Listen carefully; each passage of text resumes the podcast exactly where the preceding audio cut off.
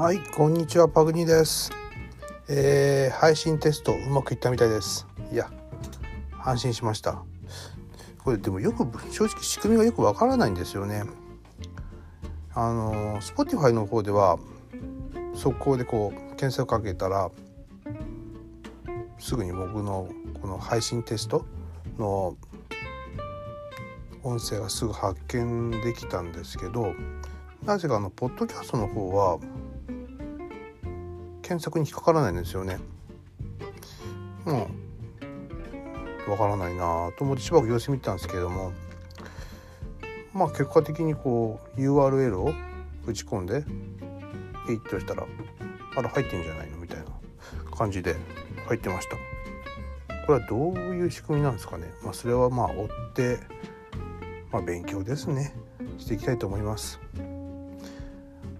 じゃあ、えー、うまいこと接続はできるようになったみたいなので、えー早速ここからスタートしていきたいと思います。ではよろしくお願いします。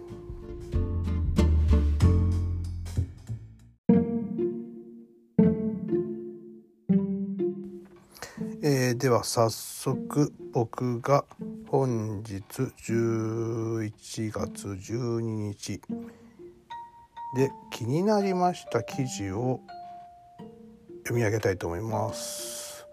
えー車関係が2件ででその他2件って感じですけれども、え1件1件目、えー効率的に見えるけどなぜやらない。ガソリンスタンドに EV 用の急速充電器を併設しないわけ。まああのよく最近サービスエリアとかあとコンビニとかにある電気自動車用の充電器。あれをなんでガソリンスタンドでスタンドにかスタンドに併設しないの、まあ、そういった記事ですね。あとこれもう一度2つ目、えー電気自動車の価格破壊。えートヨタの売り上げが5分の1になる日っていう記事ですね。まあ、電気自動車になると価格破壊が起きて5分の1の値段になるんじゃないのかなっていうような記事です。で3つ目。ちょっとこれ招待じみたネタ。結構好きなんですこういうのネタが、えー服についたひっつき虫をあのよくあるあの草むらとか行くあのズボンとかにペタペタくっつくやつですね。ひっつき虫。これを簡単に取る方法っていう記事ですね。で4つ目がエンタメ系でまあねっていうネタですけれども近藤正彦の不倫、え完璧な報道でもメディアは忖度？うん？っていう、まあ、そういった記事ですね。まあ、この4つの記事を、まあ、僕なりに思ったことをまあ、解説とは言わない解説とまでいかないですけどね、まあ、感想を言いたいと思う。うん感想をこれなんて言うんですかね感想をお話ししたいと思います。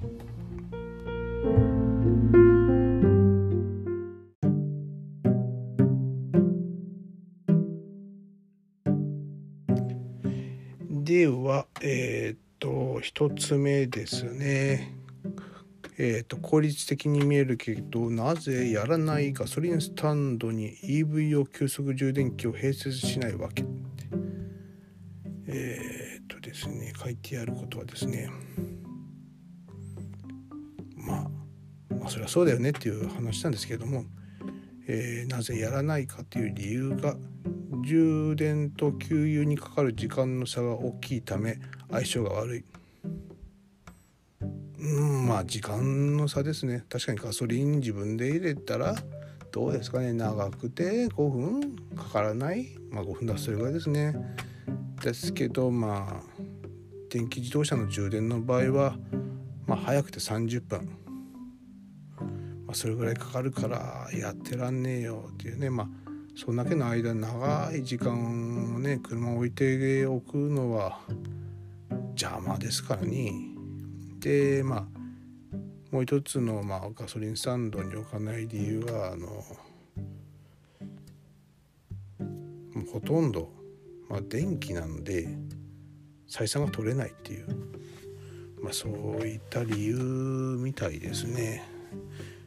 まあでもこれどうなるんでしょうねこれ実際 EV うんまあうんれど電気自動車復旧するんですかねなんか中国かどっか2030年までに全部電気自動車にするみたいなことをもうね話はしてるみたいですけども実際問題どうなんですかねこれね。だって1回充電するのに急速充電で今早くて30分で今のえー、っと距離で70キロとかしか乗れないっていう話ですもんね。うん全然、ね、日本でも結構厳しい距離なのにそんなでっかい国ね中国とかまあまあ海外なんかもっと距離走るわけですからねそのたにこう30分止めてどうなのかなとは思うんですけどね。なんか個人的には PHEV が、ね、あのガソリンと電気のがいいとは思うんですけどにでなんかトヨタの方トヨタは水素をメインにやるって話が出てるみたいですけど水素いいとは思うんですけどね。確かに。自然にも優しい。環境に優しいからいいとは思うんですけど。でも実際問題水素のステーションって結構金かかるらしいんですよねあれ。そのまあ記事で読んだことをちらっと見た程度なんですけど。今のガソリンスタンドの5倍。とかそれぐらいの費用がかかるって話なんですよね。しかもまたそのガソリンとは違うんでその免許も違う。で大変だっていうね、まあ、国からその免許取得のためのこうお金は出るみたいな話は出てますけどでもねこのね不況で車がね増えるかどうか怪しいわ。そんだけの金を払う。ね個人的に安牌でいくんじゃないかな。安牌というかね PHEV が無難なんじゃないかな。まあ分かんないですけどね2030年ってあと10年後ですか。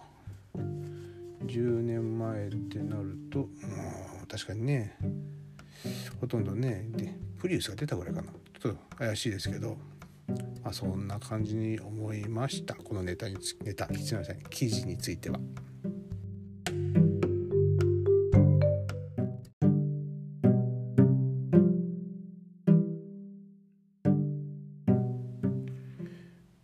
で2つ目が、えー、これもまあ車価格なんです。車か車関係。今何て言いました？ちょっとまあいいや。車関係なんですけれども電気自動車の価格破壊電気自動車による価格破壊トリトヨタの売り上げ5分の1にっていうまあこれまあ内容を見るね5分の1になってえーと、雇用が雇用が30万人減るんじゃないかっていう、まあ、首切られるんじゃねえかというような記事だったんですけどもまあこれもまあまあつばと思いますけどねこんなのねだってモーターエンジンが電気に変わるだけなんですよね基本的に。じゃあ車はエンジンだけで動いてるのかって話ですからねそういうわけじゃないですからね。ねまあまああんまりましてや5分の1になるっていう話なら今だいたいまあねえー、っとそうだな今の 200, 200万の車がどうだ？50分の1だと2万20万とかすごいないってことですよね。20万とかになるんだったら正直な話2台ぐらい買いますからね逆にね。そうするとまあ台数が増えるから売上減るんか？雇用も逆に増えるんちゃうか？っていうね売上台数は倍に増えるわけですからね。これはね買わないでしょうね。っていうまあまあそんななんかつまんないネタです。すいません。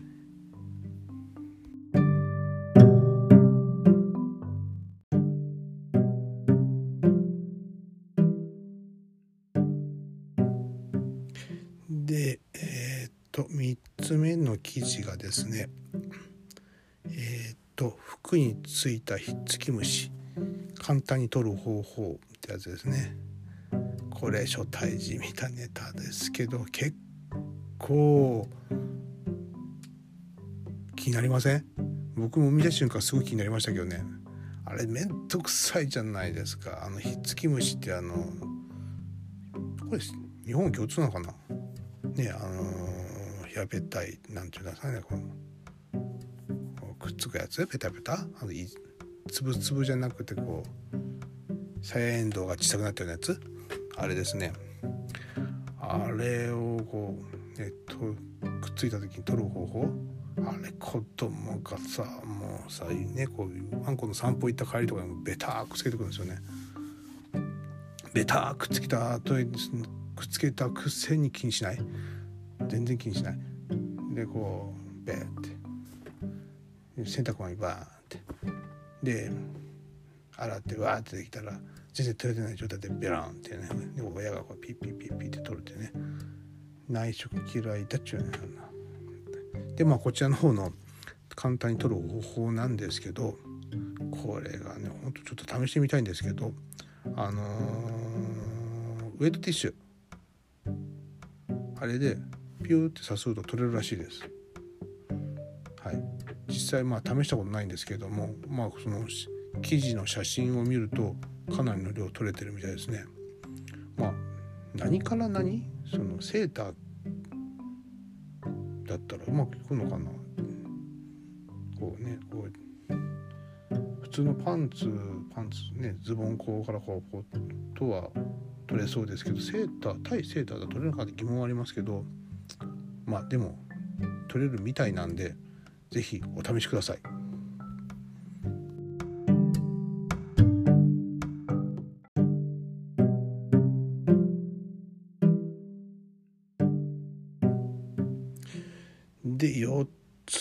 がですねまあこの記事はにあ近藤正彦不倫完璧な報道でメディア忖度断続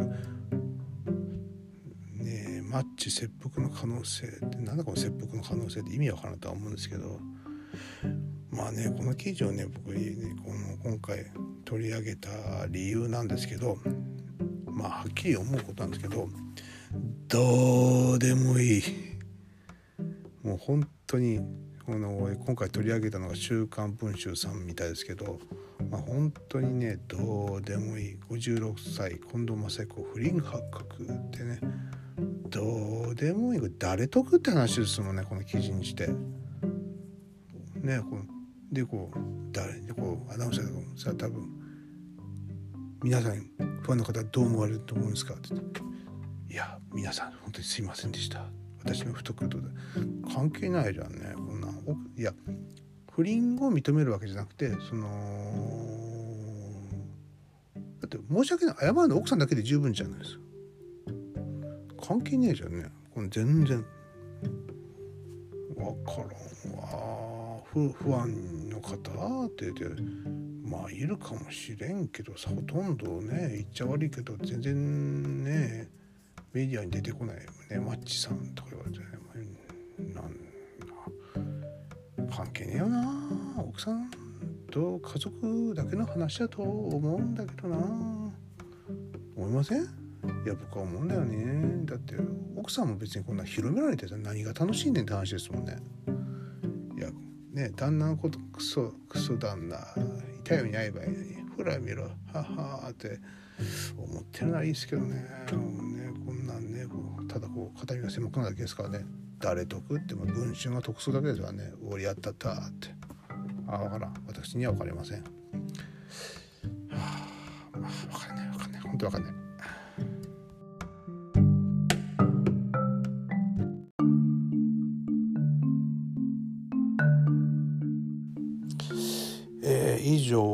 今日気になった記事は、えー、以上4つでした。11月12日の気になる記事は以上4つ。まあねこんなもんだかな。なんかねしょうもないネタも多かったと思うんですけど。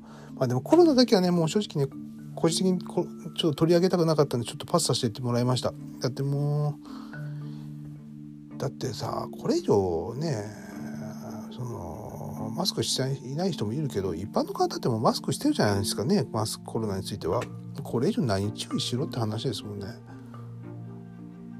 飯も食い外行きゃマスクちゃんとしてねみんなマスクしてるからさ買い物行ってマスクしてるからさこれ以上ねまあ、まあ、なんでコロナのことやめました。まあこんな感じで今後、えー、記事をこう、まあ、読み上げて自分なりの感想をお伝えするっていうような感じのことを今後やっていきたいと思いますんでまあよかったら今後も聞いていただくと僕的には嬉しいんでよろしくお願いいたします。では、えー、ご視聴していただきありがとうございました。ではまた、えー、記事が気になる記事がありましたらまたまた上げたいと思いますのでよろしくお願いいたします。では今日はここまでで。